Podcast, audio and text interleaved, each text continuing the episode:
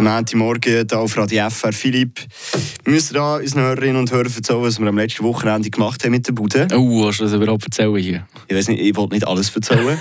Vielleicht auch besser Sehr- für gewisse Mitarbeiter hier im Büro. es ist jetzt sehr gefiltert, was wir jetzt hier rauslassen. Nein, wir haben eine Bierwanderung gemacht, mhm. bisschen rumlaufen. Ähm, das war natürlich die Hauptsache, das Bier eher eine Nebensache. Hast du gesehen, das war jetzt der Filter. gewesen. Ja. Und äh, wir haben gedacht, jetzt ist es ja vielleicht bei gewissen von euch da draussen auch so, dass man am Montagmorgen ging noch so ein bisschen die Nachwirkungen gespürt äh, Ja. von der, durch die sechste Nacht. Oder? Wir zwei, gell, jetzt fängt es langsam an. Mit dem Alter, wenn man älter wird, desto schlimmer und länger wird der Kater. Manchmal Ja. zieht er sich auch bis im Ende Morgen rein. Ja, Zeit, dass wir jetzt aufräumen mit ein paar unwahren Alkoholmythen.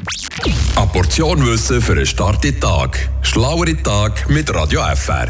Und dann, wie sieht es bei euch aus? Habt ihr euch am Wochenende auch mal wieder ein bisschen übernommen? Ja, bevor man ja mit den Kopfschmerzen und der Übelkeit nach einer langen Partynacht aufwacht, hat man ja während dem Alkoholkonsum ein bisschen mehr Mut, ist gesprächiger und findet vor allem die Leute im Club je nachdem attraktiver. Ich räume jetzt aber mal ein bisschen auf, weil eine neue Studie von der Universität in Stanford beweist, bei vielen Sachen, die man scheinbar über die Volksdrogen wissen, das Gegenteil. Erstens, auf Alkohol findet man die Leute nicht unbedingt attraktiver. Da hat man zum Beispiel einen Test gemacht mit nüchternen Männern Fotos von Frauen gezeigt und die haben sie dann auf einer Attraktivitätsskala bewertet. Und das Gleiche haben sie dann mit den Männern gemacht, die Alkohol-Intus hatten.